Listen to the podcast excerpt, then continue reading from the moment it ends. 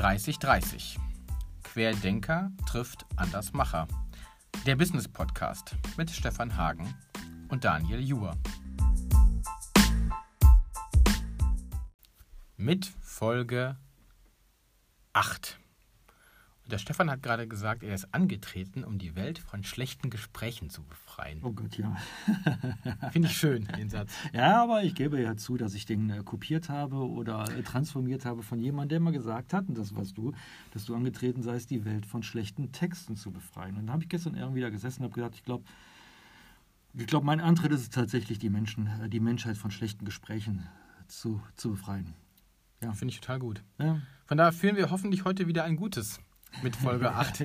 Eine Kritik, die wir bekommen haben, oder eine Rückmeldung, äh, ist, die war auch positiv, die Rückmeldung, Mhm. dass ähm, es Folgen gibt, in denen fast nur du sprichst und Mhm. Folgen gibt, in denen fast nur ich spreche. Und genau dieser Umstand war am Anfang so eine kleine Sorge von mir, wie Mhm. das wohl ankommt. Mhm, mhm. Ja, das ist, glaube ich, eine. Also die Frage ist ja berechtigt, wie kommt das an? Weil die meisten Podcasts anders sind, aber derjenige, der mir das gesagt hat, äh, schönen Gruß, ich weiß, ich hoffe, der hört heute wieder zu, gesagt man merkt einfach, dass da zwei Typen gegenüber sitzen, die sich gegenseitig Raum geben. Und das finde ich total klasse. Also das Mhm. finde ich, finde ich großartig. Und äh, ja, man muss nicht immer, jetzt bist du dran eigentlich, ne? Äh, man muss nicht immer viel sagen, auch vielleicht mal ab und zu zuhören. So ist das. So. Und das wollte ich heute, weil heute sprechen wir über ein Thema, was dir wichtig ist. Mhm. Wir sprechen über das Wandern. Ja, genau. Genau. Nach, äh, nach ja, jetzt gut ähm, drei, wenn wir erscheinen, fast vier Monaten Corona, ähm, kann ich, glaube ich, auch schon ganz gut über das Wandern sprechen, weil ich im Grunde das jetzt entdeckt habe. So richtig. Komischerweise. Ähm, und dann habe ich festgestellt, nee, eigentlich stimmt das gar nicht. Also, ich erkläre warum. Ich habe es äh, für mich dahingehend entdeckt, als dass ich mich damit wirklich mal intensiv beschäftigt habe. Mit dem Mhm. Wandern, mit, mit, mit Equipment und so weiter. Und dann habe ich aber herausgefunden, also auch rückblickend, dass ich eigentlich immer gerne draußen war. Mhm. Also als Kind, äh, habe ich eben noch mit einem Kunden um mich drüber unterhalten, war das eben nicht so, ähm, dass du dein, äh, dein Kind irgendwohin verabschiedest und es bittest, dann nach einer Stunde mit dem Handy mal eben anzurufen und zu sagen, geht's dir gut? Sondern es gab das nicht. Du warst draußen. Mhm. Also du bist dann, ich bin damals als Kind kilometerlang durch den Wald gelaufen mit Freunden am Boden gebaut. Es war auch eine Form von Naturerlebnis. Es war jetzt kein, ich gehe von A nach B, ich gehe kreuz und quer, aber es war ein Draußensein, sage ich jetzt mal. Und dann, dadurch, dass wir seit 15 Jahren Hunde haben, bin ich eigentlich jeden Tag mit denen draußen und bin es auch gewohnt, jeden Tag eine Stunde, anderthalb zu gehen, auch schon mal längere Strecken zu gehen. Ich bin letztes Jahr mit den falschen Schuhen die Bergischen 50 gelaufen. Das war am Ende böse, weil alles blutete. Und ja, dann kam diese seltsame Zeit und auch bei uns fielen äh, Aufträge weg, auch bei uns stand Kurzarbeit an, auch bei uns stand die Frage, wie geht es eigentlich weiter an. Mhm.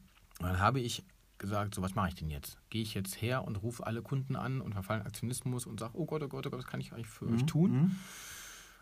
Oder nutze ich die Zeit einfach mal anders? Mhm. So. Und äh, habe dann angefangen, die Hunderunden zu verdoppeln. Also nicht eine Stunde, sondern zwei. Und dann gedacht, wie verdoppelst du die denn am besten, wenn du einen Weg gehst, den du gar nicht kennst? Also nicht immer dieselbe Runde jeden Morgen oder dieselbe größere Runde, geht einfach mal woanders lang. Mhm. Mit dem Ergebnis, dass ich gefühlt sieben oder acht Mal im hohen, buscheligen Gras stand für irgendeinem Stacheldrahtzaun, weil ich wieder in irgendeiner landwirtschaftlichen Wiese angekommen war und dachte, ach, das muss ich wieder umdrehen. Das ist frustrierend. Mhm. Aber man baut sich auf diese Weise einen neuen Weg zusammen. Ich habe dann irgendwann äh, eine Zwei-Stunden-Wanderung mir zusammengebaut, über ungefähr 10, 11 Kilometer, die ich jetzt auch nach den vier Monaten regelmäßig gehe, weil die einfach toll ist. Und mh, das Coole dabei war, das Schöne dabei war, eben dieses Scheitern. Also, du stehst wirklich mit den Hunden alleine in einem Zeckengebiet, womöglich, vor einem Zaun. Mhm. denkst so, Herrgott nochmal, wie geht's denn hier jetzt nicht weiter? Wir wissen hier kein Schild. Aber man denkst du so, nee, weil hier ist kein Schild, weil du gerade durch irgendeine, irgendeine Wiese gelaufen bist, was wahrscheinlich, was wahrscheinlich gar nicht darfst oder Mhm. sowas. Mhm. Und Das Gute ist aber am Verlaufen ist, man findet ja immer wieder irgendwie zurück. und irgendwann hat man eine Route gebaut. Das ist extrem befriedigend gewesen. So, und dann habe ich entdeckt, in der Mangelung von Alternativen, Osterferien, Urlaub gecancelt, alles mögliche gecancelt, Sommerferien gecancelt. Dann guckst du halt mal wieder vor der Haustür. Was geht denn da so? Und wandern war ja, oder draußen sein, zu zweit oder auch alleine, war ja das Einzige, was auch eine Zeit lang ging, um irgendwie ja. was Neues zu sehen und zu erleben. Mehr durften ja nicht. Ne? Mehr durften wir nicht. Ja. So. Gestern noch mit jemandem darüber gesprochen, die auch sagte, Mensch, ich war in den letzten sieben Wochen so viel zu Fuß unterwegs, weil, weil, weil das ja ging. So. Und dann habe ich halt den ähm, wunder, wunder, wunderbaren äh, Bergischen Panoramasteig entdeckt, der für meine Begriffe viel zu unterrepräsentiert ist in der deutschen Wanderszene, aber mhm. vielleicht ist auch gut so, dann hat man nämlich mhm. seine Ruhe. Und bin den gelaufen mhm. mit meinem Sohn. Und habe gesagt, weißt du was, hast nicht Bock mitzukommen. Mhm. So, du bist, der ist erst 13, gut zu Fuß, hatte eh auch viel Zeit. und dann äh, gab es den wunderbaren Umstand, dass wir in Engelskirchen Runde im tiefsten Oberbergischen gestartet sind, weil ich die erste Etappe eben laufen wollte. So. Ja. Und war aber zu blöd, das Schild zu lesen und habe mir eingebildet, wenn ich Richtung Wien laufe, für die Ortskündigen, ähm, käme ich irgendwann in Lindlar an. Das war aber ein Trugschluss, sondern es führte nach Rümbrecht. Ich bin also, wie, oder wir sind also die zwölfte Etappe von zwölf Etappen falsch rumgelaufen und stand 16 Kilometer 22. Und das bemerkte ich irgendwann. Ich sagte zu meinem Sohn, ich sag, Bastian, ich glaube, wir laufen gerade falsch rum. Und er so, wir sind jetzt schon unterwegs. Ich kehre jetzt nicht um, ich sage euch auch nicht. Ja, weißt du was? Der Weg ist in beide Richtungen beschildert. Wir gucken einfach mal, A, ob wir ankommen, B, wie weit wir kommen und zur Not rufe ich die Mama an, holt die uns irgendwo ab. Wir kamen an, vollkommen glücklich und zufrieden nach 22 Kilometern. Und da habe ich wieder mal gemerkt, wie, wie, A, wie, wie weit man noch an einem Tag gehen kann, mhm. wie wenig man braucht, um glücklich zu sein. Da haben wir wieder dieses neue Weniger. Mhm. Ähm, ich habe dann irgendwann nach der achten Etappe, mittlerweile haben wir acht ähm, von zwölf Etappen hinter uns. Mhm. Mittlerweile haben wir aber auch 110 Kilometer Fördersteig in Flensburg hinter uns. Ähm, wenn wir erscheinen, haben wir so, das Wetter hält, auch äh, 90 Kilometer Eifeltrekking hinter uns und äh, 40 Kilometer Rhein-Siegsteig hinter uns. Also wir äh, haben echt einiges in den letzten Wochen erwandert. Und ich kann mir nicht vorstellen, dass ich in den schottischen Highlands, was ich nicht kann, was geplant war, oder irgendwo in Estland, was ich auch nicht kann, was geplant war, irgendwo stehen würde jetzt und wäre glücklicher und zufriedener als auf diesen Wanderungen. Weil ich zum einen entdecke, wie wunderbar die eigene Heimat ist, da wo man, wo man wohnt und lebt, wie viele Wege man noch nicht gegangen ist, wie viele Ecken, wie viele Ortschaften, wie viele Pflanzen, wie viele Tiere hm. man vor der eigenen Haustür entdeckt, die, die, wo man gar nicht wusste, dass das, oder man wusste, es gibt die, aber man hat sie nicht gesehen. Hm. Ne? Du, du, hörst immer nur von irgendwelchen Grizzlybären äh, auf dem PCT-Trail in Amerika, dass du aber vor der Haustür auch eine Ringelnatter, eine Schlange, einen Hasen und einen Hirsch und ein Reh und ein Wildschwein entdecken kannst. Jetzt, hättest du jetzt gesagt, dass du aber auch bei uns einen Grizzlybär entdecken ja? Aber äh, da sag ich mal, da ist dann äh, der Wildhase vor der Haustür mir wichtiger als der Grizzly, den ich eh nicht sehen werde. So. Und dieses Gefühl, also ich sag mal, Wandern beginnt nach einer Stunde für mich. Wir gehen relativ zügig, wir schaffen so viereinhalb bis fünf Kilometer pro Stunde, das ist schon echt zügig. Ich muss mal aufpassen, dass ich nicht übertreibe, weil mir das auch Spaß macht, diese mhm. schnelle Gehen. Mhm. Und bei unserer Topografie hast du schnell mal 1000 Höhenmeter mhm. äh, hinter dich gebracht. Und gerade so Anstiege, wir, wir haben es immer schon mal so, je nachdem, wie, warm es draußen ist, für diesen internen Contest, jetzt kommt die Berg, Bergwertung, mal gucken, wer zuerst oben ist. Also wir halten dann das Tempo ganz bewusst und tigern da richtig hoch. Meine Frau will uns einen Vogel zeigen.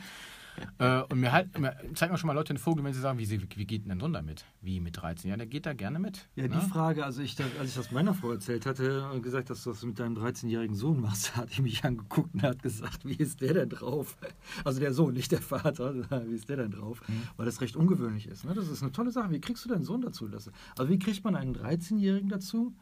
Mit dir solche Wanderungen zu machen. Wenn ich meine Tochter, die ist jetzt elf, sage, ähm, lass uns doch mal eine größere Runde spazieren gehen, mhm. dann kann ich das Gesicht sehr gut beschreiben. Mhm. Und das, das Wort, das hat nicht viele Buchstaben. Die Antwort heißt dann Nein. Und dann mhm. war es das. Mhm. Wie kriegst du deinen Sohn dazu, da mitzugehen? Also mittlerweile wird das sicherlich für ihn auch ein. Also, wie hast du es am Anfang geschafft? Weil ich gehe davon aus, jetzt kommt der Erlebniswert bei ihm ja auch durch. Aber mhm. wie hast du es am Anfang geschafft? Erstmal, jetzt kommt der, die Antwort des Texters indem mhm. ich schon mal nicht das Wort Spazierengehen verwendet habe. Mhm. Wenn du mit Trailrunning, Hiking, Wandern, Abenteuer kommst, ist das schon mal eine andere Nummer. Einfach so vom, von der Botschaft her. Mhm. Ne? Mhm. Weil du, ähm, ja, also erstmal geht ja auch schon mal mit den Hunden Mhm. per se. Und ich habe irgendwann gesagt, hör mal, sag ich, Bastian, ich würde gerne mal diesen Weg probieren. Ich weiß nicht, ob wir das schaffen. Ich habe nicht gesagt, wir gehen jetzt eine Runde im Kreis die Talsperre. Mhm. Das heißt, ich kann mir vorstellen, dass dieses Ungewisse, diese Ungewissheit schon mal ein Reiz war. Mhm. Okay. Dann auch, okay, mein Sohn ist mittlerweile größer als ich und ist im Alter, wo man sich auch gerne mit dem Papa misst. Es war ein Zeitraum, wo er sich nicht groß mit Freunden treffen konnte. Ne? Ging nicht, wirklich. Mhm. Mhm. Und Schule auch geschlossen war. Mhm. Und wo er einfach die Alternative hatte, höre ich mir jetzt noch einen äh, Hörbuch-Podcast an und sitze rum oder probiere es einfach mal. Er hatte die Sicherheit, dass wenn es schief läuft, wir immer irgendwo abgeholt werden könnten. Also nicht, oh Gott, ich liege jetzt Schmerzen, mit Schmerzen irgendwo in, im Wald. Aber ich kann mir vorstellen, dass diese, diese Botschaft, wir beide, wir beiden Jungs, machen das jetzt mal und wir probieren mal, wie weit wir kommen. Mhm. Ich kann dir nicht sagen, ob wir da ankommen. Ich weiß es nicht. Mhm. Wir sind dann mal eine, kurz darauf äh, äh, Etappen gelaufen, die sind immer so zwischen 20 und 25 Kilometer lang. Dann sind wir eine gelaufen, die ist, die war 37 Kilometer lang. Wir haben zwei Etappen kombiniert. Eigentlich 35, man muss immer damit rechnen, dass man sich irgendwo verläuft, weil leider der Borkenkäfer auch im Bergischen Land extrem zugeschlagen ja. hat. Oh ja, äh, man kommt an unfassbar vielen Fichtenfriedhöfen vorbei. Ja. Und wenn dann halt die falsche Fichte abgemäht wurde, Erschreckend. oder Mhm. das Schild hing, wo man hätte abbiegen müssen, man Mhm. biegt nicht ab, läuft man auch schon mal eine Schleife, wieder Frust, wieder einen Weg finden, wieder zufrieden, den Weg gefunden zu haben. Und nach diesen 37 Kilometern kamen wir witzigerweise in Kürten-Biesfeld vor dem Haus eines Mitschülers raus. Von Bastian. Und diese beiden sind so, wie so Jungs schon mal sind, so ein bisschen, naja, ne? Mhm. Und er so, jetzt kommen wir bei dem am Haus raus. Ich sage, richtig, du kommst bei dem am Haus raus. Und wenn der gleich rauskommen sollte, kannst du ihm sagen, mein lieber Freund, ich bin gerade 37 Kilometer gelaufen. Und jetzt kommst du. Ne? Was ich festgestellt habe, was er auch festgestellt hat, ähm, wir sind beide recht kommunikativ, sage ich jetzt mal, Mhm. Ist, dass die erste Stunde immer so still ist. Ja. Man muss erstmal warm werden. Ach, es ist kühl morgens, war regnerisch. Und nach so einer Stunde ging so, ihr geht meistens rechts von mir, das Hörbuch an. Sprich, er fängt an zu erzählen. Dann erzählt er über, also wir haben kein Hörbuch mit, sondern er Ja, fängt an zu okay, erzählen. gut, er erzählt ja, dann ja. über, seine, über sein Schlagzeug, über sein Schlagzeugspielen, äh, über ein YouTube-Video oder einen Podcast, aber auch über die Schule. Und irgendwann über Natur, über die Umwelt, über, regt er sich über die Borkenkäfer auf. Wir müssen was tun, wir müssen uns verändern. Äh, Kommt bis zu politischen Themen, bis zu Frau Merkel, bis zu Corona. Also ich merke, dass dieses Laufen irgendwo irgendwas im, im, im Kopf anschaltet, äh, irgendwie inspiriert zum, zum, zum Nachdenken, zum Philosophieren über das Leben. Und ich denke, boah, du hast echt ein, ein, ein, ein Kind mit Tiefgang. Der, der, der, so. Und da das immer so nach so einer Stunde passiert, denke ich so, okay, irgendwas macht das ja mit, mit dir ne? oder mit, mit ihm. Ne? Die, dieses Gehen führt offensichtlich jetzt auch dieses zügige Gehen, dass dann irgendwann so, so Kreativität passiert oder so. Ne? Und ja, und ähm, da du ja, da wir nie, fast nie eine Runde gehen, sondern immer von A nach B, kommen wir immer wohin, wo wir noch nicht waren. Es ist immer eine Kuh, ein Pferd, eine Blindschleiche, eine Ringelnatter, whatever. Ja, äh, so, wo wir noch nie waren. Da haben wir eigentlich so einen unfassbar niedlichen Moment. Da standen wir an einer Höhe bei Kilometer 27, war schon einiges gelaufen. Und er blieb stehen, stützte die Hände auf die Oberschenkel und guckte nach unten. Ich denke, scheiße, jetzt kann er nicht mehr. Hättest du mal ein bisschen mehr Pause gemacht. Ich so, ey, was ist denn los? Und er sagt wortwörtlich, da liegt ein Käfer auf dem Rücken, den muss ich mal eben, den muss ich mal eben retten. Und ich so, okay. Mein 13-jähriger Sohn hat jetzt noch den Blick für diesen Käfer, den er jetzt dann nimmt. So. An der Flensburger Förde hat er einen kleinen Vogel gerettet, der aus dem Nest gefallen war. Der, der entdeckt unfassbar viele Dinge, von der Weinbergschnecke ne, bis, zum, bis zum Rindvieh, die ich gar nicht, die ich gar nicht sehe. Also ich entdecke auch wieder äh, ähm, so ein bisschen den, den, den Blick von kind, vom Kind oder vom Jugendlichen selber mir mehr anzueignen, auch nicht nur stracks zu, zu laufen, sondern auch, was ist denn hier drumrum so alles, ne? Und ja, äh, also es ist auch jetzt nicht jedes Mal so, dass er sagt Juhu oder so. Mhm. Auch für ihn ist es, glaube ich, Mhm. noch mehr Schweinehund als für, als, als für mich oder Ja. sowas. Aber jetzt bei dem, bei dem Thema Eifel oder so, oder auch als wir noch angefangen haben, ich sag mal so ein bisschen Equipment aufzubauen, Mhm. wurde es noch mehr Abenteuer. Du, hast, du hast Zelt und sowas, hast du jetzt letztens von den Zelt, Genau. euch ein Zelt besorgt Wir haben dann angefangen- Matten besorgt habt. Genau, also ich habe angefangen, mir, mir, mir Wanderbücher zu besorgen, von, auch so von, von Weitwanderern. oder Rinnen von einer besonders, äh, die ich auch ähm, äh, ganz spannend finde, Christine Türmer, die ist die meistgewanderte Frau der Welt, die ultra leicht unterwegs ist. Die macht das ganz extrem, die wandert neun Monate im Jahr. So, durch halb Amerika, durch halb Europa. Was aber ganz spannend ist, das ist das Thema, auch da wieder, wie viel brauche ich eigentlich für so einen Tag? Wichtig ist Wasser und Trinken. Mhm. Ab und zu mal ein Stück Obst und einen Riegel. So. Punkt. Und gute Schuhe und gute Socken. A und O, gute Schuhe, gute Socken, leichte Klamotten. Was mache ich jetzt, wenn ich mehrere Tage wandern möchte? Ne? Mhm. Dann hieß es, ja, also, wie zelten? Du wolltest doch nie zelten. Das stimmt, sagt dann meine Frau. Du wolltest doch nie zelten. Ich sage, du hast recht. Ich wollte nie, ich mag auch, ich mag auch nicht unbedingt zelten. Also ich bin jetzt, ich war nicht oft auf Festivals, ich war nie früher so Vater-Kind-Zelten, war es nichts für mich. Camping, um Gottes Willen. Dann hatte meine Frau irgendwann, hör mal, bevor du dir ein Zelt kaufst, will ich sehen, dass du im Garten pennst.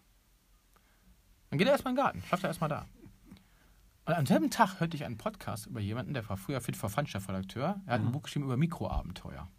Und der schreibt, beschreibt genau das. Geh doch einfach mal mit deinen Freunden auf den Berg und penn mal unter freiem Himmel. Oder geh doch einfach mal in den Garten. Da sind wir am selben Tag mit viel zu dünnen Isomatten bei uns auf die Wiese gegangen, mit so einer Strandmuschel und haben bei drei Grad Außentemperatur im Schlafsack draußen geschlafen. Wir haben, glaube ich, von den acht Stunden, die wir da waren, von halb zwölf bis morgens um halb acht, vier Stunden geschlafen. Und 40 Mal umgedreht. Ich weiß aber, dass ich mit kalten Ohren und kalter Nase lächelnd aufgewacht bin. Vergesse ich nie. Jetzt bin ich gerade raus. Also bei der ganzen Wandergeschichte war ich dabei. Ja. Da war ich total fasziniert. Äh, diejenigen, die, ihr könnt das ja leider nicht sehen, aber ähm, ich habe hier jemanden sitzen sehen, der teilweise von dem, was er gerade gesprochen hat, immer wieder die Augen nach oben gehen, also der gerade darüber nachdenkt und selbst reflektiert und an einer bestimmten Stelle auch sehr feuchte Augen bekam, die ich dann auch bekam. Das war nämlich in dem Moment, wo du erzählt hast, wie die Gespräche mit deinem, mhm. mit deinem Sohn stattfinden, mhm. was, was großartig ist. Also es ist, da, da kriege ich Gänsehaut. Ne? Also ähm, von wegen Gespräche, Vater-Sohn-Gespräche mhm. bei so einer Wanderung, das mhm. stelle ich mir großartig vor. Wo ich raus bin, ist bei drei Grad draußen zelten mit kalter Nase und kalten Ohren aufzuwachen und glücklich zu sein. Da bin ich raus. Das geht nicht. Ja, ich, ich, ähm, ich wollte zum einen meiner Frau beweisen, dass ich es ernst meine. Ja, ne? ja. Und zum anderen finde ich es immer spannend, Dinge zu machen, die ich noch nie gemacht habe. Ja, es kann ich beruflich ganz gut machen. Wenn ich jetzt sage, ich möchte mal gerne eine, eine Ballonreportage machen, finde ich mhm. mit Sicherheit einen Anbieter, der mich mal mitnimmt. Mhm. Oder wenn ich mal Formel 1 fahren würde mhm. oder, oder, oder, oder, was auch immer. Finde ich mit Sicherheit auch jemanden oder, oder Rallye, der mich mal in den Wagen reinsetzen mhm. würde. Und da, da habe ich auch mal beschlossen, ich möchte gerne auch über mehrere Tage wandern können. Mhm. Also muss ich auch bereit sein, mit meinem Hintern auf dem Boden zu liegen. Mhm. So, also Mittel zum Zweck. Zelten als Mittel zum Zweck okay, wenn du es schaffst, auf so einer viel zu dünnen Matte im Wald zu, äh, im Garten zu liegen und wachst einigermaßen zufrieden auf, dann kriegst du da auch ein paar Tage länger hin. Ich wollte einfach wissen, ob ich, ob ich, ob ich, ob ich das. Aber ihr wart doch jetzt oben in Flensburg, ne? Genau. Jetzt, jetzt habt ihr im Zelt da übernachtet. Wir haben uns jetzt eine Ausrüstung gekauft, eine sehr leichte. Ja. Äh, ich habe gelernt, äh, das Gewicht von Equipment äh, verhält sich antiproportional zum Preis in Euro. Also, je leichter das Zelt, desto höher der Preis, sagen okay. wir so. Je leichter die Isomatte, desto höher der Preis. Ne? Ja. Da haben wir uns relativ teure, aber echt gutes Zelt gekauft. Und dieses Zelt wiegt inklusive Gestänge ähm, 1,5 Kilo. Das mhm. ist wirklich nicht viel. Wir haben Isomatten, aufblasbare, die wiegen 500 Gramm. Und irgendwann hat man Spaß an so funktionellen Dingen. Ich mhm. finde so ganz so praktische Dinge mag ich irgendwie. Mhm. Und ich habe immer gesagt, auch als ich die Podcast gehört habe, ich werde nicht mit 20 Kilo Gepäck rumlaufen, wie das viele machen, auch auf dem, auf dem Santiago, wir haben, ne, äh, auf dem Jakobsweg, wir haben welche im Hunsrück getroffen, die hatten 20 Kilo. Ich gesagt, das tue ich mir nicht an, tue ich meinem Kind nicht an.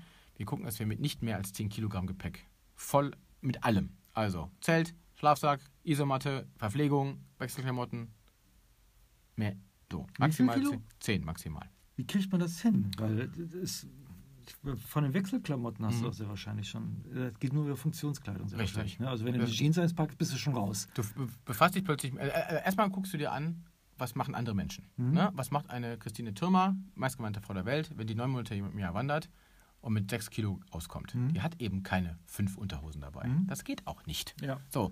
Und irgendwann denkst du dir, worauf kann ich wirklich verzichten? Dann, dann recherchierst du dann, ah, es gibt Unterwäsche beispielsweise aus Merino-Wolle ja, mit 15% Merino-Wolle-Anteil, die sehr bequem ist, die, ganz platt gesagt, auch nach drei Tagen nicht riecht. So, du beschäftigst dich mit so völlig praktischen Dingen. Du kaufst dir oder kramst alte Funktionsklamotten raus vom, vom Joggen noch früher und denkst, okay, ja, wenn die jetzt wenn ich jetzt schwitze, dann trocknen die aber auch innerhalb von ein paar Minuten wieder. Und du fragst dich, wie viel brauche ich wirklich, um satt zu werden? Ne? Was stärkt mich? Also der Powerriegel, das Power Müsli mit Obst, der Orangensaft morgens. Hm. Und ich kann dir sagen, mit einem Heranwachsenden reicht das nicht. Du musst trotzdem hm. tagsüber mal in die Grill Grillstube gehen und ein Eis essen und keine Ahnung was. Ähm, und dann, dann ähm, ja, du machst dir wirklich Gedanken darum, wie kriege ich diese vier, fünf Tage komfortabel rum, ohne auf irgendwas zu verzichten. Also zum Beispiel der Fördersteig, das sind äh, 95 Kilometer. Mhm. Die sind wir in äh, 90, sind wir in fünf Tagen gelaufen. Wir sind 115 gelaufen, weil du natürlich dann vor Ort noch hin und her läufst, selbst an einem Ruhetag noch unterwegs bist und ein bisschen am Strand guckst. Also hochgerechnet waren es ungefähr 115 Kilometer. Und ich sage heute, ich hatte 12 Kilo mit, Bastian hatte 9, so, 8, ja, 9. Und ich sage heute, wir hätten es noch um mindestens 15% reduzieren können. Mhm. Weil du dann abends am Meer sitzt und denkst, okay, ich habe jetzt quasi, der Wind ist kalt, ich habe einen Fließpullover an und eine Windjacke. Wenn ich ganz ehrlich zu mir selber bin, die Windjacke würde reichen. Der mhm. Fließpullover ist nett, ist mhm. Komfort. Wenn ich ganz ehrlich bin, die eine geile Funktionsunterhose hätte auch für vier Tage gereicht. Sorry. Ne? So. Und so weiter und so weiter. Ich hätte auch, keine Ahnung, Sonnenschutzmittel in der kleinen Dose mitnehmen können. Ich hätte, ich hätte. Oder auch sowas wie, ich hätte mir nicht äh, fünf Flaschen Wasser mitnehmen müssen, fünf große. Ich hätte auch unterwegs auf, in irgendeiner Imbissbude auf dem Klo mal eben nachfüllen können. Mhm. Also so. Also die Idee ist einfach, so viel wie nötig mhm. und so mhm. wenig wie möglich mitzunehmen, um immer möglichst leichtfüßig, unter, leichtfüßig unterwegs zu sein. Schreibst du mal irgendwann Wanderführer? also ich meine, ich habe ich hab Artikel, vieles von ähm, ich, ich habe äh, vieles von dem, was du erzählt hast, oder einiges, vieles ist übertrieben, Gottes Willen, das, sonst hätte ich jetzt nicht so, so begeistert und interessiert zugehört. Äh, aber gelesen im Engelbert, das ist das mhm. Magazin, was ihr auch macht hier für unsere Region. Und da hast du auch einen tollen Artikel darüber geschrieben. Du hast zum einen einen Artikel darüber geschrieben oder einen Beitrag darüber geschrieben, wie du gewandert bist. Mhm. Daher kann ich die Geschichte mit dem äh, Bergche Wandersteig, da mhm. die Schilder fehlen, weil die Bäume abgesägt worden ist. Da hast du drüber, es gibt aber auch Paten, die da wieder für sorgen und sowas. Alles, das fand ich genau. total, wusste ich nicht. Wusste ich auch nicht. Spannend, wirklich, wirklich spannend. Und dann hast du von ähm, dem Stefan Höhne geschrieben, der mhm. in unserer Region, nee, also aus unserer Region kommt, aber das, was er anbietet, das Pilger, die Pilgerbegleitung, äh, überall anbietet mhm. äh, drin. Das fand ich zwei, zwei spannende Wandergeschichten da drin, äh, die, die, du, die du erzählt hast. Aber da habe ich, als ich den Artikel gelesen habe von dir mit dem Bergischen Wandersteig, also über dich, über das, was mhm. du mit deinem Sohn erlebt hast, gedacht, äh, da gab es Manuel Andrax mhm. oder ähnlich, gab es auch mal, der vom Harald Schmidt, so dieser koloniale ja, ja, Gesprächspartner, den, den, wir hatten. Genau, mhm. der hatte auch mal so einen Wanderführer mhm. geschrieben. Gedacht, schreibt der bald mal einen Wanderführer, der mhm. Jürgen? Macht er das jetzt mal? Oh, also es gibt ja schon, es gibt ja ohne Ende Literatur. Ne? Es gibt auch ohne Ende Podcast dazu. Ja. Ähm, also äh, zum einen maße ich mir nach, nach vier Monaten nicht an, äh, das jetzt schon zu tun, sage ich jetzt mal. Dafür würde ich ganz gerne noch, äh, ähm, noch, noch mehr wandern. Mhm. Ähm, ich habe, also was für mich so unfassbar sinnvoll äh, ist im Moment, ist, dass, dass ich zum einen das Gefühl habe, es ist etwas Neues aber zum anderen, ähm, dass Back to the Roots geht in dem Sinne, dass ich schon mit zehn Jahren immer im Wald unterwegs war, so, ne? Und immer, immer gern draußen war, so. Ähm, was ich feststelle, ist, dass, hast du letztens noch zu, zu mir gesagt hast, dass, dass der Ehrgeiz zunimmt. Also, ähm, und auch die Bereitschaft, die Komfortzone noch mehr zu verlassen. Wir waren zum Beispiel am Fördersteig mit die ersten Zelter, die da wieder auf Campingplätze durften. Also, es stand auf der Kippe, mhm. ne? Mhm. Ähm, die erste Aussage ging in Richtung, ja, wir dürfen sie aufnehmen, aber wir dürfen, dürfen nicht duschen. Hm? Okay, hätte ich verkraftet. Dann hieß es, ich dürfen jetzt auch duschen. Das heißt, wir hatten faktisch auf allen äh, vier Campingplätzen, auf einem waren wir zwei Nächte, hatten wir eine Möglichkeit zu duschen. Und wir haben da auch zweimal geduscht. So. Äh, jetzt, wenn wir in der Eifel sind, ähm, gibt es da Trackingplätze, die kann man anmieten. Da sind zwei Zeltplätze drauf, mhm. dann sind die ausgebucht für einen Zehner mhm. pro Nacht. Da ist ein, eine Biotoilette. Da mhm. ist kein fließend Wasser. Man muss den Müll wieder mitnehmen, mhm. den man vielleicht verursacht. Man muss gucken, dass man sich eben morgens mit Wasser aus der Flasche wäscht. Man muss die Getränke, das Wasser so planen, dass man möglichst genug mitnimmt und dann am nächsten Tag irgendwie einen Supermarkt ansteuert, um Nachschub zu besorgen. Man muss sich wirklich mit dem Thema Verpflegung und auch Hygiene noch mehr, es ist mehr Abenteuer. Ne? Mhm.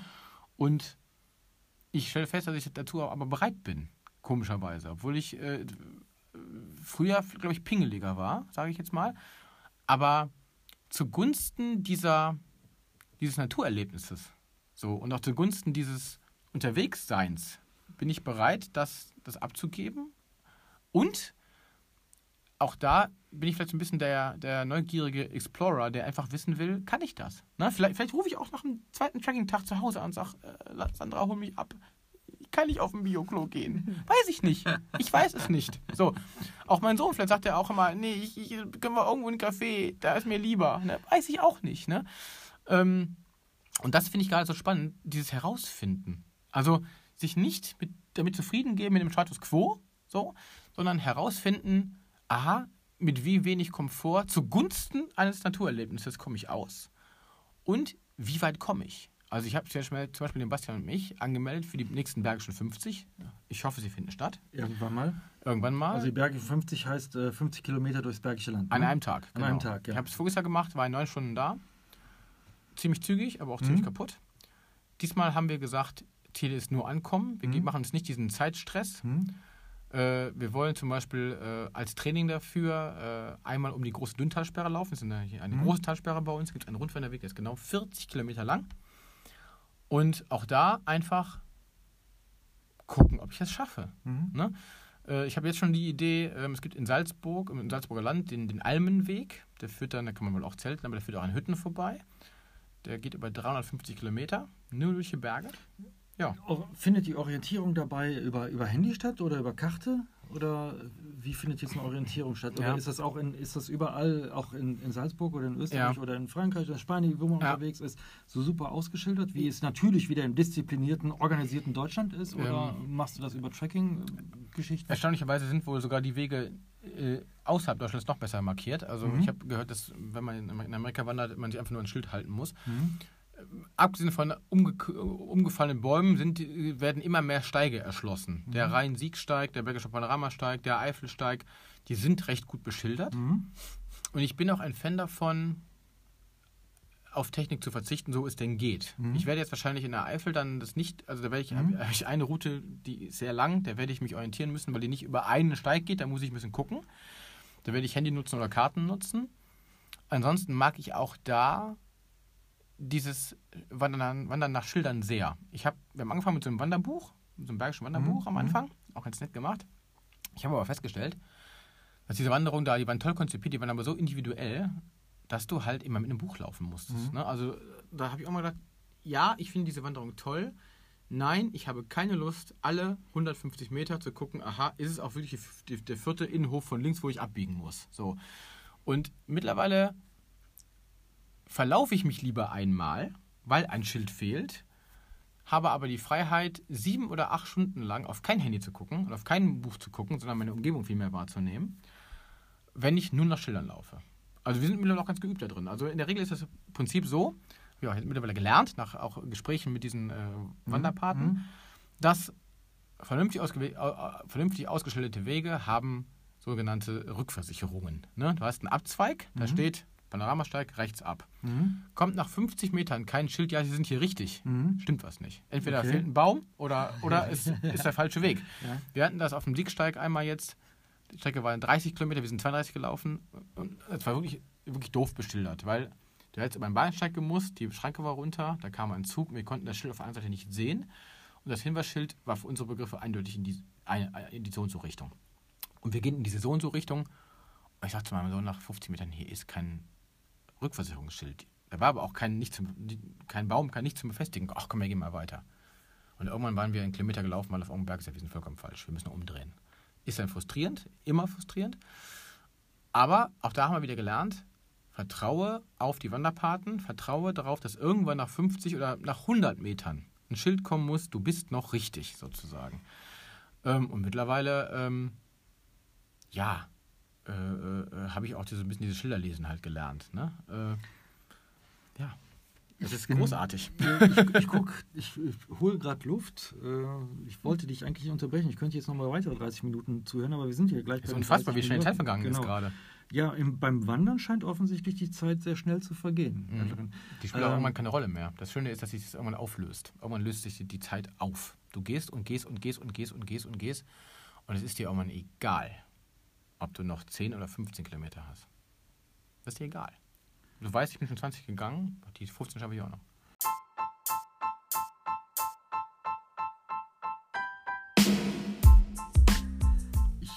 Bin gerade völlig platt, nicht weil, weil du so viel erzählt hast, sondern weil ich so unfassbar viele Parallelen gefunden habe. Wenn du das, was du gerade gesagt hast, ich kann es jetzt nicht mehr alles nachholen, mhm. weil wir sind jetzt bei 30 Minuten. Das machen wir heute mal eine Überminute. Ja, ähm, gesagt, wenn ich das übertragen würde auf die jetzige Situation, auf viele Unternehmer, Business Podcast, Unternehmer, ähm, die ich kenne, dann ist das eine Strategie, eine, eine, eine Unternehmensstrategie, die du gerade mitgeteilt hast. Äh, zu gehen, ohne zu wissen, wo man ankommt, darüber nachzudenken, wo ist die Rückversicherung, zu sagen, ihr liebe Leute, das ist ein Erlebnis. Du hast gesagt, du hast als Kinder hast du Naturerlebnisse gehabt, also draußen rumzuweilen, Erlebnis. Vergesst die Zeit, sich auf neue einlassen, auch mal das Risiko, Risiko zu haben, in die falsche Richtung gegangen zu sein, aber dann auch wieder rück, zurückgehen zu können und auch mal zu sagen, so eine Bio-Toilette ist nichts für mich. Also das, boah, viel drin.